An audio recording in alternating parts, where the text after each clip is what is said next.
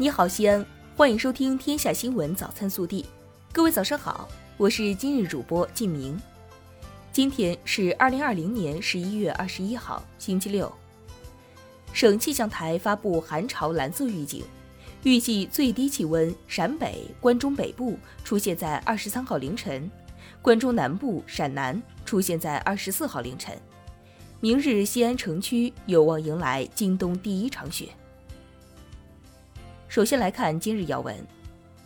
国家主席习近平二十号晚在北京以视频方式出席亚太经合组织第二十七次领导人非正式会议，并发表重要讲话。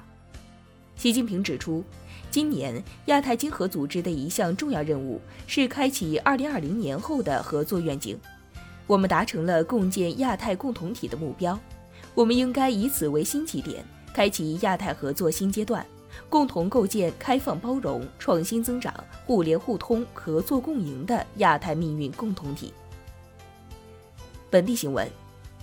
十一月二十号上午，学习贯彻党的十九届五中全会精神省委宣讲团报告会在西安举行。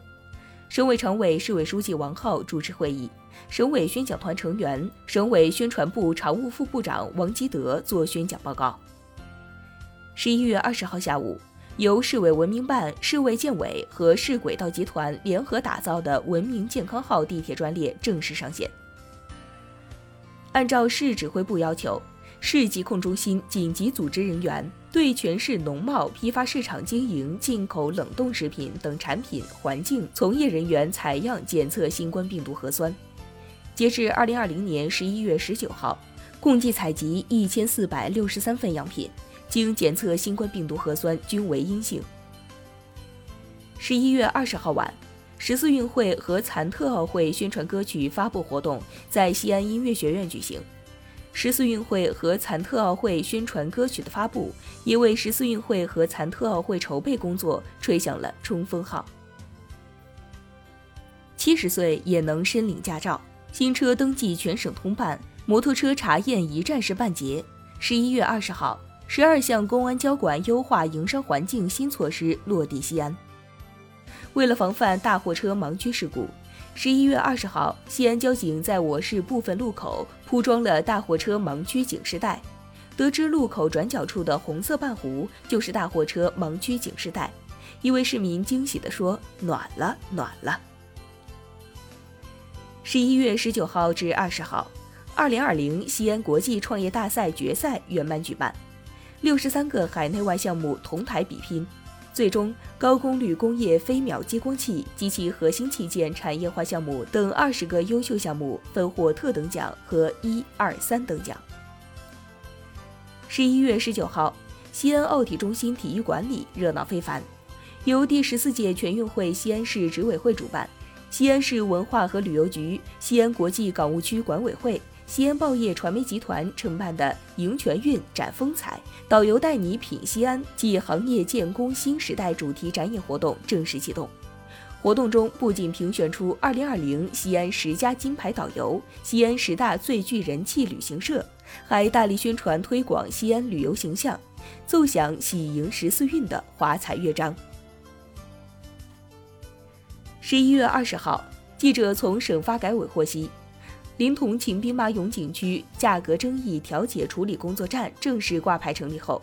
目前全省共设立价格争议调解处理工作站点近四百个，这对改善旅游环境、提升旅游品质具有很大的促进作用。国内新闻：蒙古国近日连续出现多起新冠肺炎本土确诊病例，外交部发言人赵立坚二十号说。中国政府已决定紧急向盟方援助一批核酸检测仪器和试剂，帮助和支持盟方抗击疫情。中方将根据盟方需要，继续积极提供力所能及的支持。记者二十号从国新办发布会上了解到，为减轻群众就医成本，我国实施三批药品集中带量采购，一百一十二个药品价格平均降幅达百分之五十四。节省医疗费用五百三十九亿元，使用过平仿制药和原研药比例从百分之五十提高到百分之九十以上。记者从天津市疾控中心获悉，二十号十七时许，滨海新区疾控部门通报一名在海德润兹酒店集中隔离的人员因拭子样本新冠病毒核酸检测阳性，传送至市定点医院。经市级专家组综合分析诊断为天津本土第一百四十五例新冠肺炎确诊病例，普通型。上海市疫情防控工作领导小组办公室发布信息，二十号下午，浦东新区卫健委报告两例疑似新冠肺炎病例，两者系夫妻关系，经市疾控中心新冠病毒核酸检测结果均为阳性，经市级专家会诊。结合临床影像学表现和实验室核酸检测结果，诊断为新冠肺炎确诊病例。二十号，广西壮族自治区人民政府批准最后八个贫困县脱贫摘帽，至此，广西五十四个贫困县全部退出贫困县序列。据公安部交通管理局十一月二十号五时许。河南省信阳市怀滨县境内二二零国道梧桐村路段发生一起货车与送葬人群相撞的道路交通事故，目前已造成九人死亡、四人受伤。目前，公安部已派工作组赴河南省信阳市怀滨县事故现场指导调查处置工作。日前，浙江温州推出了欧越师德码，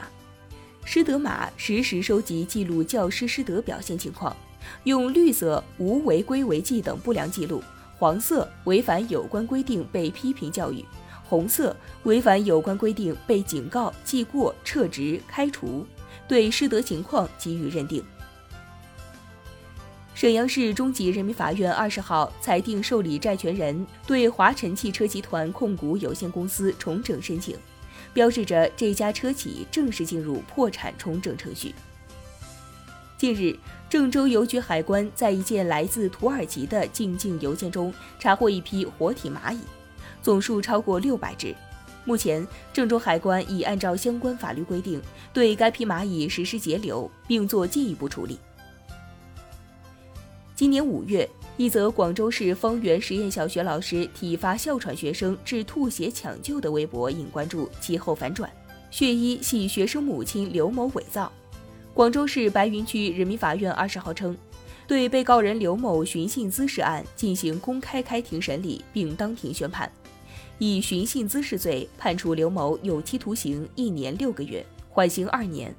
宣判后，被告人刘某当庭表示不上诉。以上就是今天早新闻的全部内容，更多精彩内容请持续锁定我们的官方微信，明天不见不散。